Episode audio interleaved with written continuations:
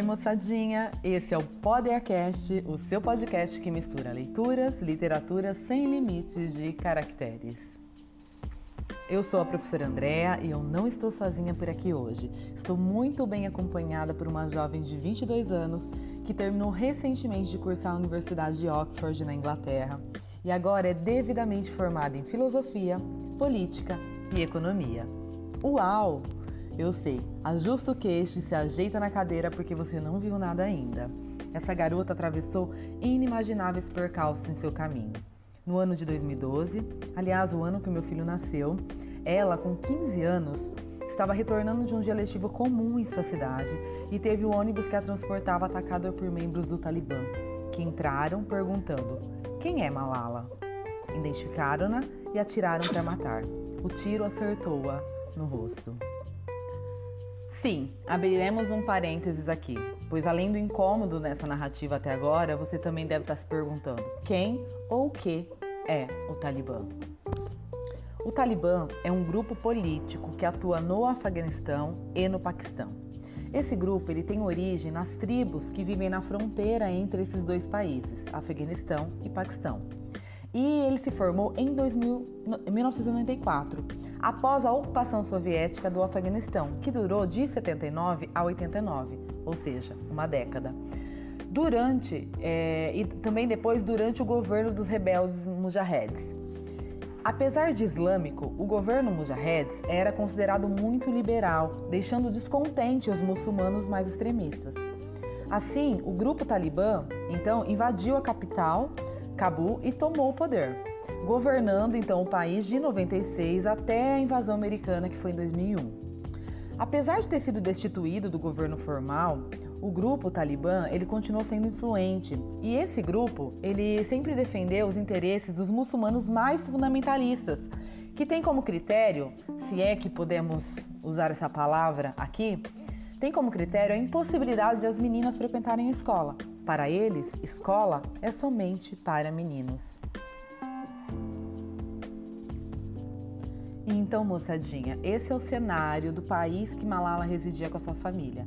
Ela vivia no nordeste do Paquistão, em um lugar chamado Vale do Swat. Vamos adentrar a história dessa garota através da leitura do livro Eu Sou Malala, na edição feita pela Companhia das Letras, que é narrado em primeira pessoa com detalhes sobre o antes na vida da Malala até o fatídico ocorrido. Começaremos pelo prólogo, que nos ambienta na história.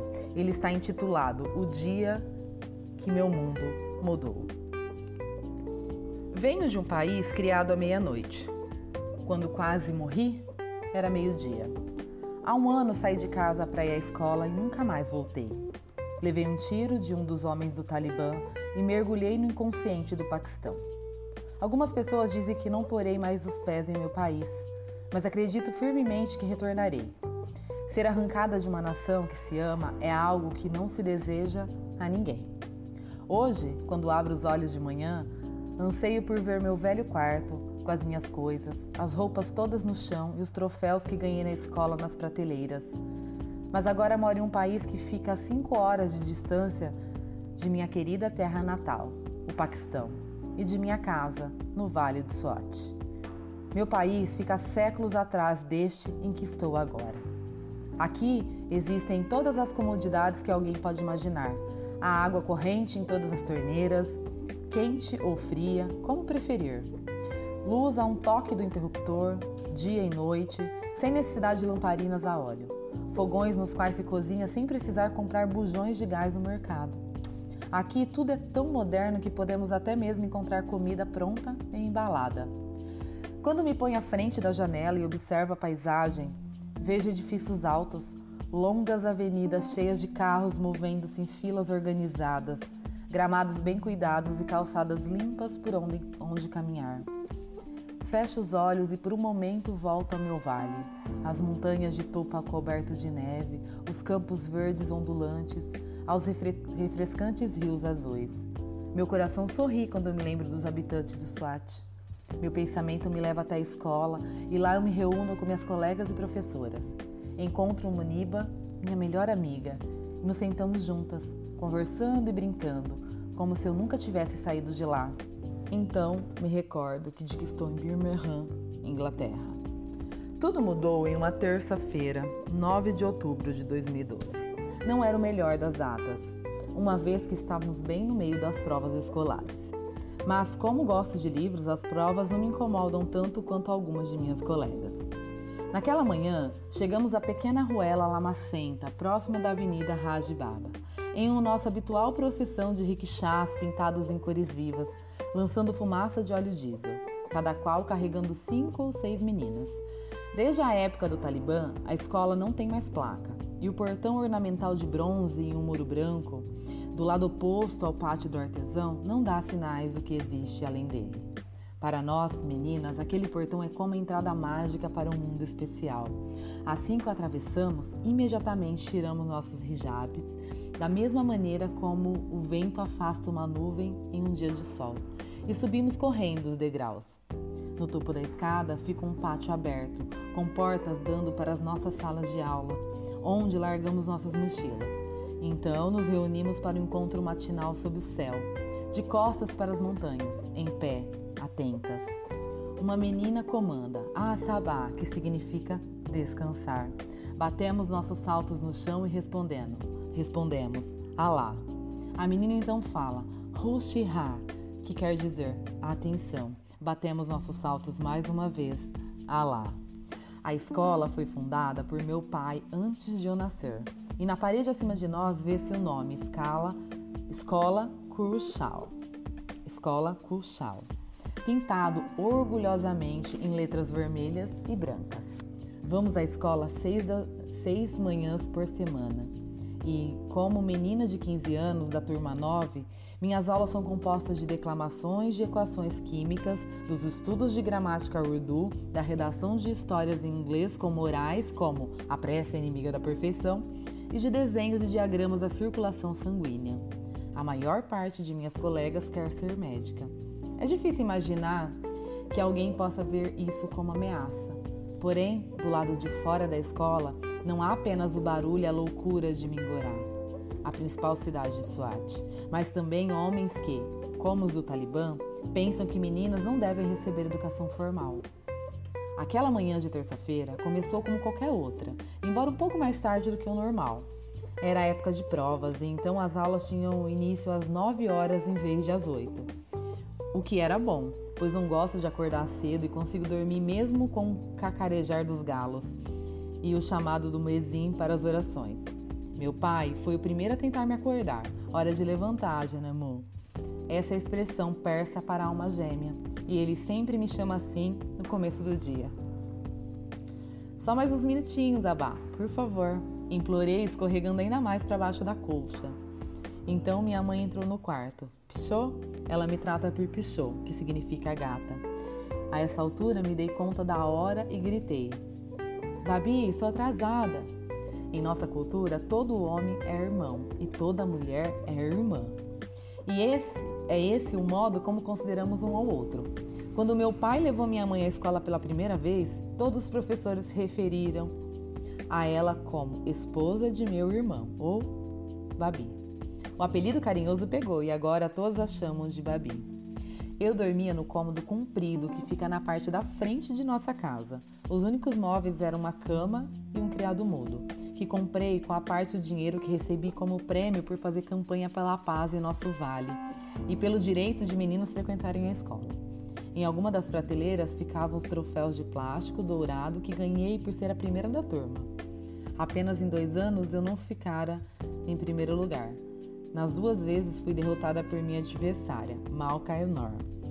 Estava determinada, e não deix... Estava determinada a não deixar que isso acontecesse de novo. A escola não ficava muito longe da minha casa e eu costumava fazer o percurso a pé. Mas desde o início de 2012 passei a ir com as outras meninas, usando o rickshaw.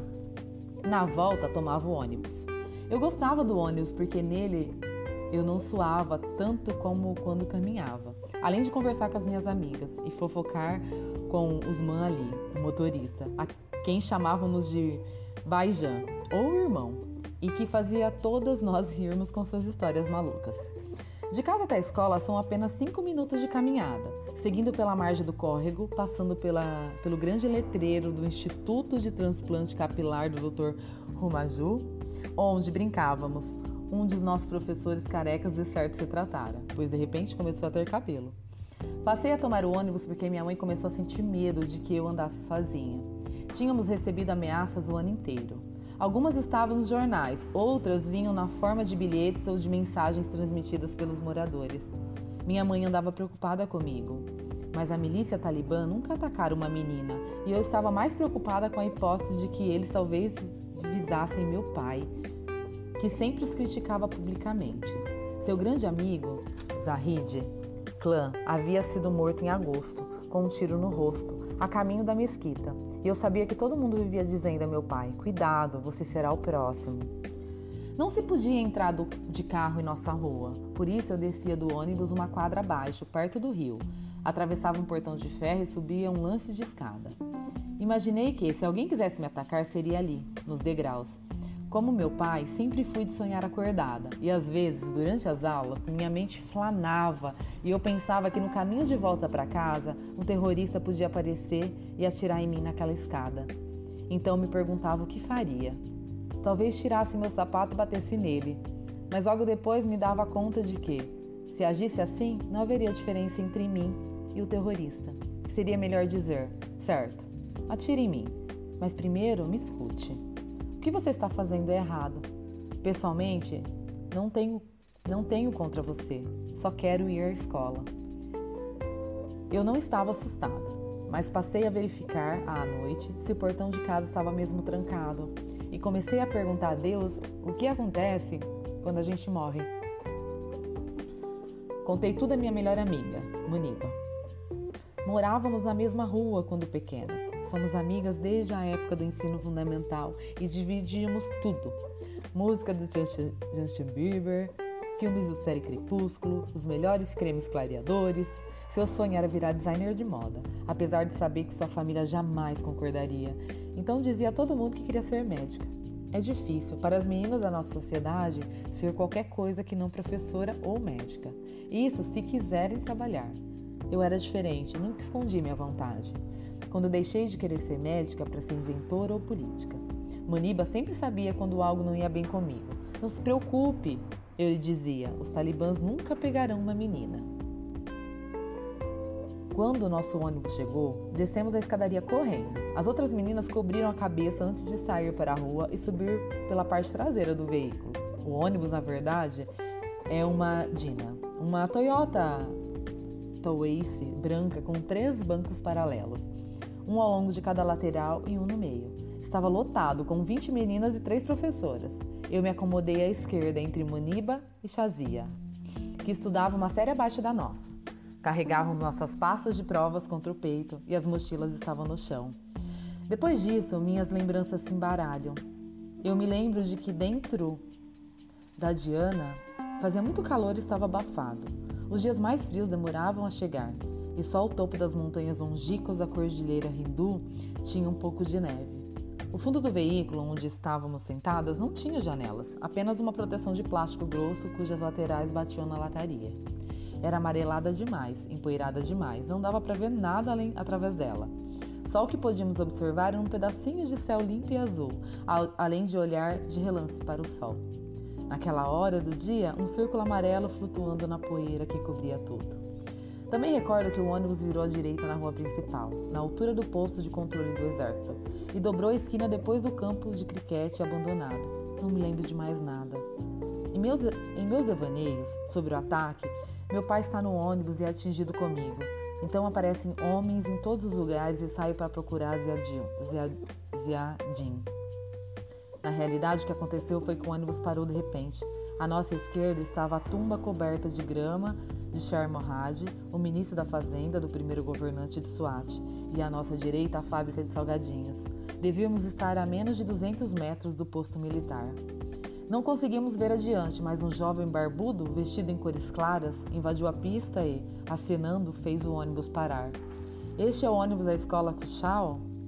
Perguntou a Baijan. O motorista achou aquela uma pergunta idiota, já que o nome estava pintado na lateral do ônibus.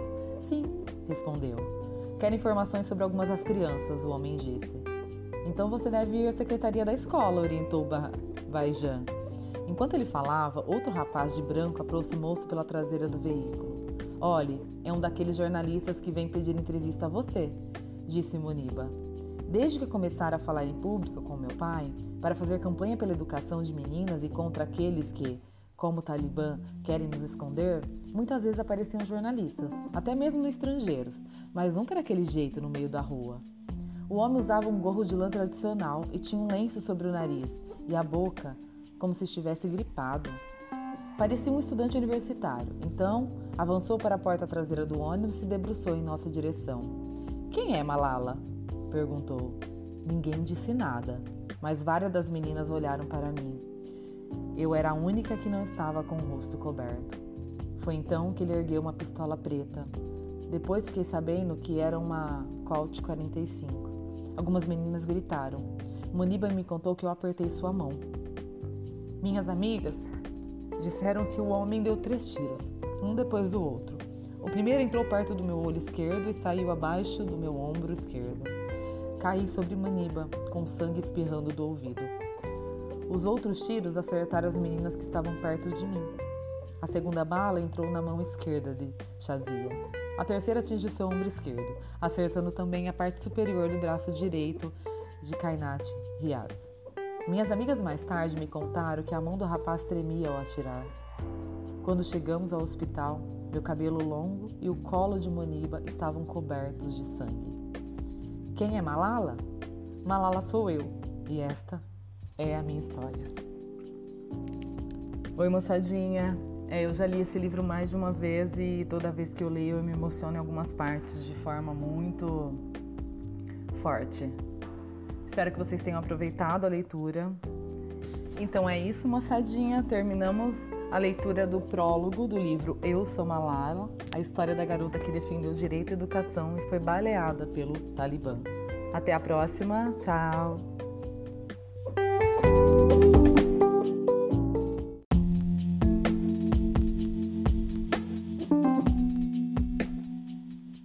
Moçadinha! Esse é o Podcast, o seu podcast que mistura leituras, literatura sem limites de caracteres. Eu sou a professora Andréa e hoje nós vamos continuar a leitura do livro Eu Sou Malala e descobrir um pouco mais de como era a vida, de como era o lugar, de como era a família da Malala. Contado em primeira pessoa. Vamos para a aventura?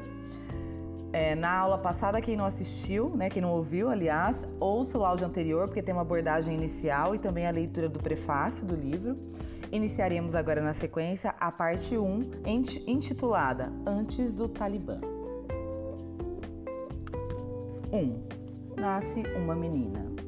No dia em que nasci, as pessoas da nossa aldeia tiveram pena de minha mãe e ninguém deu os parabéns a meu pai. Vim ao mundo durante a madrugada, quando a última estrela se apaga. Nós, pacachuns, consideramos esse um sinal auspicioso. Meu pai não tinha dinheiro para o hospital ou para uma parteira, então uma vizinha ajudou minha mãe. O primeiro bebê de meus pais foi natimorto, mas eu vim ao mundo chorando e dando pontapés. Nasci menina num lugar onde rifles são disparados em comemoração a um filho, ao passo que as filhas são escondidas atrás de cortinas, sendo seu papel na vida apenas fazer comida e procriar. Para a maioria dos pacachuns, o dia em que nasce uma menina é considerado sombrio. O primo de meu pai, Jean Cher Khan Youssef, foi um dos poucos a nos visitar para celebrar meu nascimento e até mesmo nos deu uma boa soma em dinheiro. Levou uma grande árvore genealógica que remontava até meu trisavô e que mostrava apenas as linhas de descendência masculina. Meu pai, Zeldin, é diferente da maior parte dos homens pacachuns.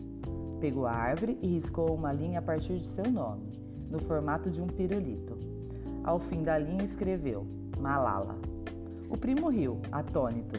Meu pai não se importou. Disse que olhou nos meus olhos assim que nasceu, nasci e se apaixonou.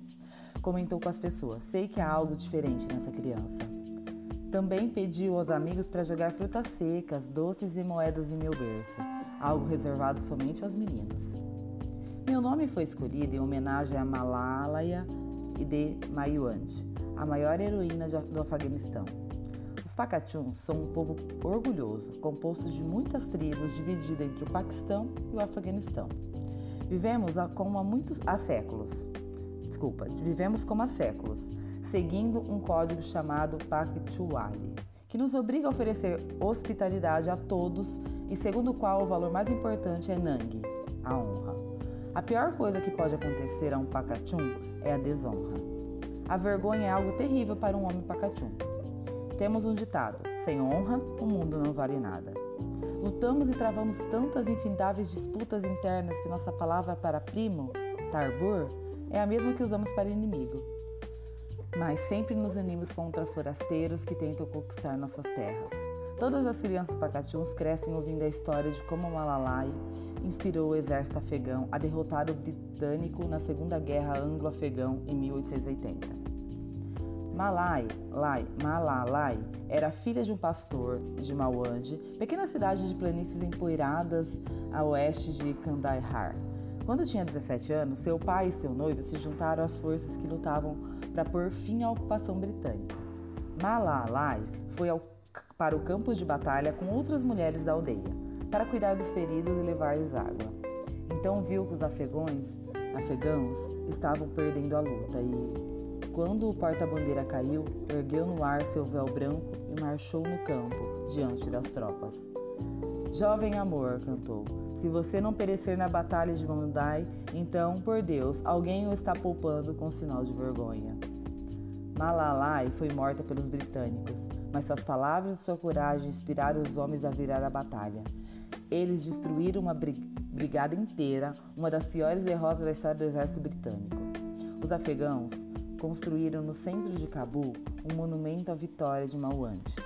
Mais tarde, ao ler alguns livros de Sherlock Holmes, ri ao ver que foi nessa batalha que o Dr. Watson se feriu antes de se tornar parceiro do grande detetive. Malalai é Joana Dark dos Pacachuns. Muitas escolas de meninas do Afeganistão têm o nome dela. Mas meu avô, que era professor de teologia e imã da aldeia, imã da aldeia, não gostou que meu pai me desse esse nome. É um nome triste, disse, significa luto, sofrimento. Quando eu era bebê, meu pai cantava uma música escrita pelos, pelo famoso poeta Ramat Chan Sawel, de Penchayar. A última estrofe é assim: Ó oh, Malala de Mayande, erguei-te mais uma vez para fazer os pacatus entender o significado da honra. Tuas palavras poéticas movem mundos. Eu imploro, ergue-te mais uma vez. Meu pai contava a história de Malalai e a toda pessoa que viesse à nossa casa. Eu a adorava. Assim como amava ouvir as músicas que ele cantava para mim e a maneira como meu nome flutuava ao vento quando alguém o chamava. Morávamos num lugar mais lindo do mundo, meu vale, o Vale do Swat. É um reino celestial de montanhas, cachoeiras generosas e lagos de água cristalina. Bem-vindo ao paraíso, diz a placa colocada na entrada de Swat. O nome original era Udiana, que significa jardim. Temos campos de flores silvestres, minas de esmeraldas, rios cheios de truta. As pessoas costumam chamar Swat de Suíça do Oriente. Tivemos até mesmo o primeiro resort de esqui do Paquistão. Os ricos do país costumavam aparecer nas férias para aproveitar nosso ar limpo, nossa paisagem e nosso festival de música e dança sufi. E assim também faziam muitos estrangeiros, aos quais chamávamos de Angresan britânicos, independentemente da sua nação de origem. Até mesmo a rainha da Inglaterra visitou a região. Ficou hospedada no Palácio Branco, construído com o mesmo mármore, mármore usado no Taj, Taj Mahal. Temos uma história especial também. Hoje o Swat é parte da província de Khyber Pakhtunkhwa, ou QPK, como muitos paquistaneses o chamam, mas costumava ser separado do resto do Paquistão. Já somos um estado principesco, juntamente com as terras vizinhas de Chitral e Dir. Na época colonial, nossos reis deviam obediência aos britânicos, mas governavam seus domínios. Quando os britânicos concederam independência à Índia em 1947 e a dividiram, nós ficamos com o então recém-criado Paquistão, mas permanecemos autônomos. Usamos a moeda paquistanesa, a rúpia, mas o governo só pode interferir em assuntos de política externa. O Ali administrava a justiça, mantinha a paz entre tribos rivais e coletava o Usrur, o imposto correspondente a 10% da renda da população, com o qual construía estradas, hospitais e escolas. Estamos a apenas 160 quilômetros de Islamabad, a capital do Paquistão em linha reta, mas era como se vivêssemos em outro país. A viagem levava pelo menos cinco horas por uma estrada que corta o desfiladeiro Malakand, um vasto aglomerado de montanhas onde há muito tempo nossos ancestrais, levados pelo pregador Mullah Sadullah, conhecido pelos britânicos como Fakir Louco, combateram as forças britânicas entre os montes escarpados. Dessas forças participava Winston, Winston Church, que escreveu um livro a respeito, e ainda chamamos um dos e ainda chamamos um dos picos do cume de Church, apesar de ele não ter sido muito lisonjeiro ao referir-se ao nosso povo. Ao final do desfiladeiro fica um altar com um domo coberto de vegetação, onde as pessoas jogam moedas para agradecer o fato de chegar ali em segurança. Ninguém que eu conhecesse jamais fora a. Antes de os problemas começarem, a maior parte das pessoas, como minha mãe, nunca havia saído do Swat. Vivíamos em Mingora, maior município do Vale, a única cidade da região. Em outros tempos era um lugar pequeno, mas muita gente acabou mudando para lá, vindo das vilas das redondezas. Então, Mingora se tornou populosa e suja. Foram construídos hotéis, universidades, um campo de golfe e um mercado famoso, onde se podem comprar nossas tradicionais rendas, pedras preciosas e tudo o que se pode imaginar. Pelo mercado passa o córrego Mar Gazar, de um marrom leitoso por causa das sacolas plásticas e do lixo neles jogados. Não é limpo como os córregos das áreas montanhosas ou como o Largo Rio Suate, fora da cidade, onde se pescam trutas e para onde íamos nos fins de semana.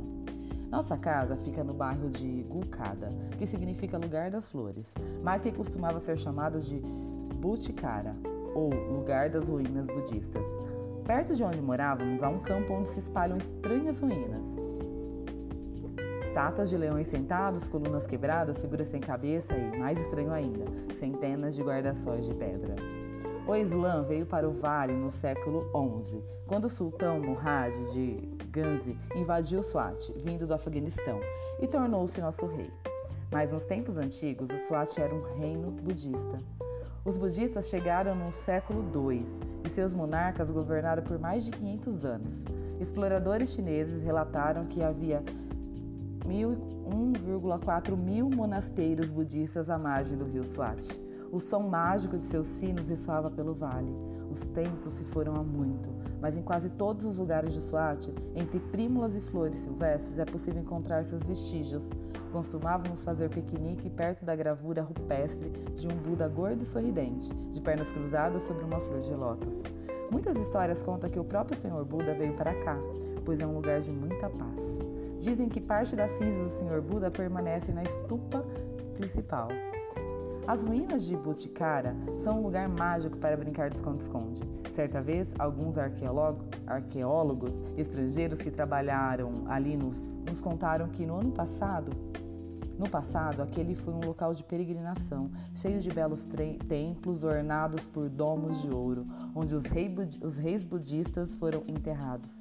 Meu pai escreveu um poema, As Relíquias de Butikara, e com ele resumiu perfeitamente o modo como o templo e a mesquita podem existir lado a lado. Quando a voz de verdade se levanta dos minaretes, Buda sorri, e a cadeia rompida da história se reconecta. Vivíamos à sombra da cordilheira Hindu Kush, onde os homens caçavam cabritos, monteses e galos dourados. Nossa casa é térrea de alvenaria. Do lado esquerdo, uma escada leva até a cobertura, uma laje plana, grande o suficiente para nós, crianças, jogarmos cricket. Era nosso playground. Muitas vezes, quando o sol se punha, meu pai e seus amigos se reuniam ali para descansar e beber chá.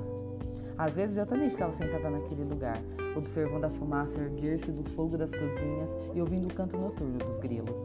Nosso vale é cheio de árvores frutíferas, nas quais crescem mais doces, os mais doces figos e ameixas e pêssegos. Em nosso jardim havia uvas, goiabas e caquis. No pátio, à frente de nossa casa, um damasqueiro dava frutos deliciosos. Nós e os passarinhos sempre disputávamos as frutas. Os passarinhos adoram aquela árvore. Até mesmo os pica-paus a visitam. Desde que consigo me lembrar, minha mãe sempre conversou com os pássaros. Nos fundos da casa havia uma varanda onde as mulheres se reuniam.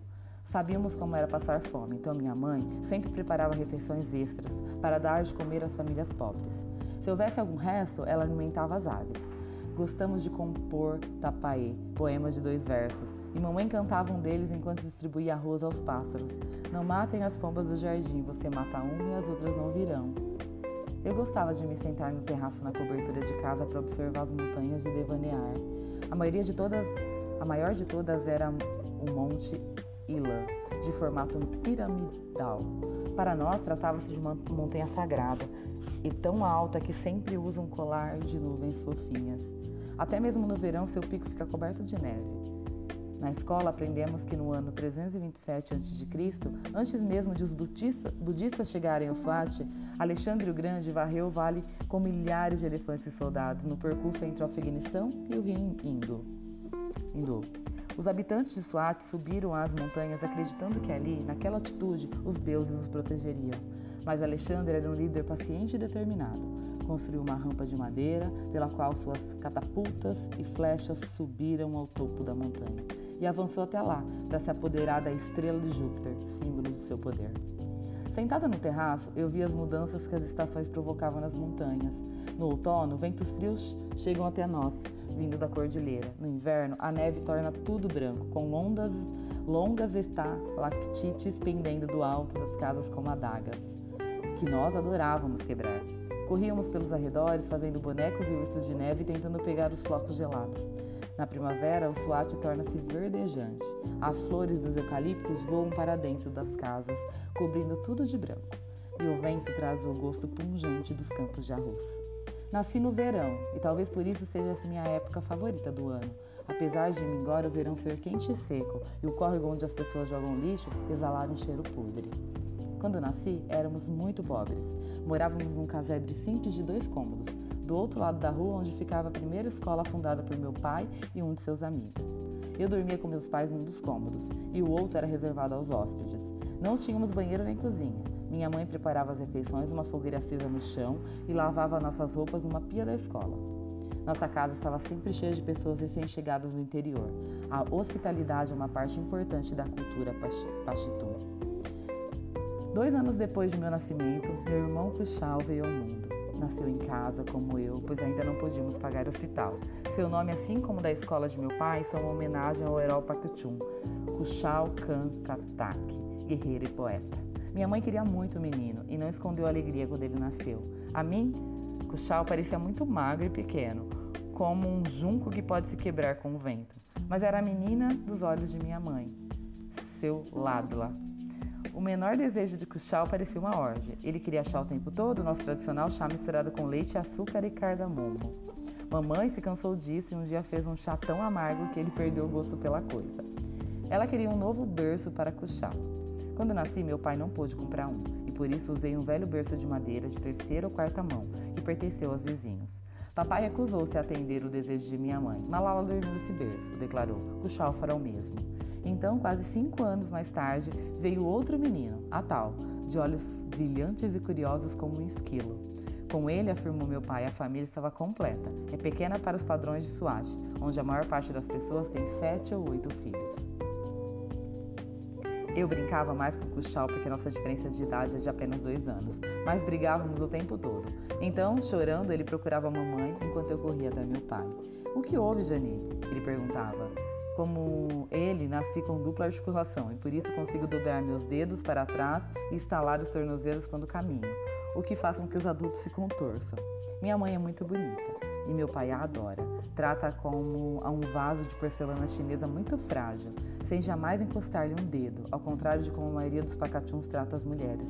O nome dela, Torpe Kai, significa tranças negras, embora seu cabelo seja castanho é que seu pai, Jan Serkan, sintonizava a Rádio Afeganistão pouco antes dela nascer e ouviu o nome.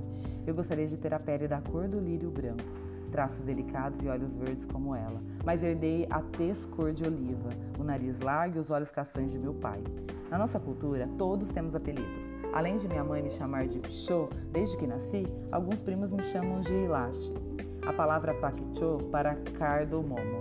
Palavras de pele negra Pessoas de pele negra são muitas vezes chamadas de brancas e pessoas baixas de altas. Temos um divertido, um divertido senso de humor. Meu pai era conhecido da família como Kaistar Data, que significa bonito. Um dia, quando eu tinha por volta de 4 anos, perguntei a meu pai: Aba, qual é a sua cor? Ele respondeu: Não sei, um pouco branco, um pouco negro. É como quando alguém mistura chá com leite, falei. Ele riu muito, mas quando garoto não gostava de sua pele escura e por isso ia para o campo em busca de leite de búfalo para esfregar no rosto, pensando que isso deixaria mais claro. Só passou a se sentir à vontade com a própria cor quando conheceu minha mãe. Ser amado por uma moça tão bela lhe deu confiança. Em nossa sociedade, os casamentos são geralmente arranjados pelas famílias, mas os dele, os, o deles aconteceu por amor. Eu não me cansava de ouvir a história de como os dois conheceram. Eles vinham de aldeias vizinhas em um vale remoto da região de Sangla, no norte de Swat. E se viam quando meu pai ia estudar na casa do tio dele, que era do lado da casa da tia da minha mãe. Eles viram o suficiente um do outro para saber que se gostavam. Mas para os pacachuns é um tabu dizer esse tipo de coisa. Então meu pai lhe mandava poemas, que minha mãe não sabia ler. Passei a admirar a inteligência de seu pai, diz ela. E eu, a beleza de sua mãe, ele comenta rindo. Havia, porém, um grande problema. Meus dois avós não se davam. Assim, quando meu pai anunciou o desejo de pedir a mão de mamãe em casamento, estava claro que nenhuma das famílias aceitaria o fato de bom grado. Meu avô paterno disse que a decisão cabia a meu pai e concordou em enviar um barbeiro como mensageiro. É esse o modo tradicional dos pacatinhos fazerem isso. Desculpa. Meu avô materno recusou o pedido, mas meu pai, persistente, persuadiu o pai a enviar um mensageiro mais uma vez. A Cajará de Janser Khan era o ponto de encontro das pessoas que gostavam de conversar sobre política e meu pai estava sempre lá. Por isso, ele e Janser Khan acabaram se conhecendo. Meu avô obrigou Ziadin a esperar nove meses, mas finalmente concordou com o casamento. Mamãe vem de uma família de mulheres fortes e homens influentes. Sua avó, minha bisavó, ficou viúva quando os filhos eram pequenos. O mais velho, Janser Khan, foi preso por, com apenas 9 anos de idade, em consequência de uma rixa com outra família. Para vê-lo solto, minha bisavó andou quase 64,5 quilômetros sozinha em meias montanhas, para pedir a ajuda de um primo poderoso. Penso que mamãe faria o mesmo por nós. Embora ela não saiba nem ler, saiba ler nem escrever, meu pai lhe conta tudo sobre seu dia, as coisas boas e as ruins. Mamãe brinca muito com ele, dá conselhos e avalia suas amizades, opinando sobre quem é amigo genuíno e quem não é. Meu pai diz que ela sempre tem razão. Maior parte dos homens pacatuns nunca faz isso, pois dividir problemas com a esposa é visto como covardia. Ele até pede a opinião dela, comenta sobre meu pai, na tentativa de insultá-lo. Costumo ver meus pais felizes, rindo. Quem nos observa sabe que somos uma família harmoniosa. Minha mãe é muito religiosa e reza cinco vezes por dia, embora não na mesquita, pois só os homens podem frequentá-la. Ela desaprova a dança porque diz que Deus não gostaria disso, mas adora se enfeitar com coisas bonitas, roupas bordadas, colares e pulseiras douradas. Acho que sou um pouco decepcionante para ela, pois puxei a meu pai e não ligo para, roupa, para roupas e joias. Fico entediada no mercado, mas adoro dançar às portas fechadas com minhas amigas da escola. Passávamos a maior parte do tempo com nossa mãe. Ziadin ficava um bom tempo fora, pois é um homem muito ocupado, não apenas com sua escola, mas também com sociedades literárias e girgas, além de se empenhar no salvamento do meio ambiente do vale. Ele cresceu em uma aldeia atrasada, mas graças aos estudos e à força de sua personalidade conseguiu conquistar uma vida digna para nós e um nome conceituado. As pessoas gostam de ouvi-lo falar e eu adorava as noites em que recebíamos visitas. Sentávamos no chão em torno de uma toalha de plástico que minha mãe dispunha com alimentos, comíamos com a mão direita, como é nosso costume, fazendo pequenas bolas, bolas de arroz e carne. Quando a escuridão descia, sentávamos à luz das luminárias de querosene, espantando as moscas enquanto nossas silhuetas projetavam sombras dançantes nas paredes. Nos meses de verão, quando trovões e raios explodiam lá fora, eu engatinhava para junto dos joelhos de meu pai. Ouvia-o, absorta, contar histórias de tribos inimigas, líderes e santos pacachuns, muitas vezes na forma de poemas que ele lia com voz melodiosa, às vezes chorando. Com a maior parte da, como a maior parte das pessoas de Swat, somos da tribo Yusavi. Nós, Yusavi, somos originários de Kandayar e formamos uma das maiores tribos pacachuns, espalhada pelo Paquistão e pelo Afeganistão. Nossos ancestrais chegaram a nos séculos XVI, vindos de Cambu, onde ajudaram o imperador Timurida, Timúrida a reconquistar o trono após ter sido deposto por sua própria tribo. O imperador os recompensou com cargos importantes na corte e no exército. Mas seus amigos e parentes alertaram de que os Yusuf vinham se tornando tão poderosos que acabariam por derrubá-los. Então, certa noite, ele convidou todos os chefes para um banquete, enquanto comiam, jogou seus homens sobre eles. Aproximadamente 600 chefes foram massacrados. Apenas dois escaparam e fugiram para Peshawar, junto com os homens de suas tribos. Depois de algum tempo, foram visitar as tribos de Swat, a fim de conquistar apoio para poder voltar ao Afeganistão. Mas ficaram tão encantados com a beleza do vale que decidiram ficar por lá e forçar a saída dos, das demais tribos. Dividiram a terra entre seus homens, obedeciam a um sistema peculiar chamado Oeste, de acordo com o qual a cada 5 ou 10 anos todas as famílias se mudavam de aldeia e a terra do novo povoado era distribuída entre os homens. Esse sistema garantia que todos tivessem a chance de trabalhar nos bons terrenos, assim como nos maus. Pensava-se que desse modo, clãs rivais não teriam motivo para lutar entre si. As aldeias eram governadas por cães. As pessoas comuns, como artesãos e trabalhadores, eram seus súditos e pagavam-lhes um aluguel em espécie, habitualmente uma parte da colheita. Também ajudava a compor as forças militares do clã. Cada pequena área de terra fornecia um homem armado. O Khan mantinha centenas deles, tanto para os conflitos internos quanto para o ataque e o saqueio de outras aldeias. Como os Yusuf não tinham um governo único, havia disputas infindáveis entre os cãs e até mesmo dentro de uma única família. Todos os pacachus possuem rifles, embora hoje em dia não andem por aí armados, como ocorre em outras áreas pacachus. E meu bisavô costumava contar histórias sobre batalhas com armas de fogo que viu quando menino. No início do século XX, porém, preocupados com a usurpação de seus domínios por parte dos britânicos, que àquela altura controlava a, maioria das terras das vizinhanças, e cansados do infindável derramamento de sangue, eles decidiram procurar um homem parcial para governar toda a área e resolver as contendas. Depois de algumas tentativas frustradas, em 1917, os cães escolheram Miagadu Abu Andum, um homem iletrado, como rei. Nós o chamamos de maneira afetuosa de Bashar Said.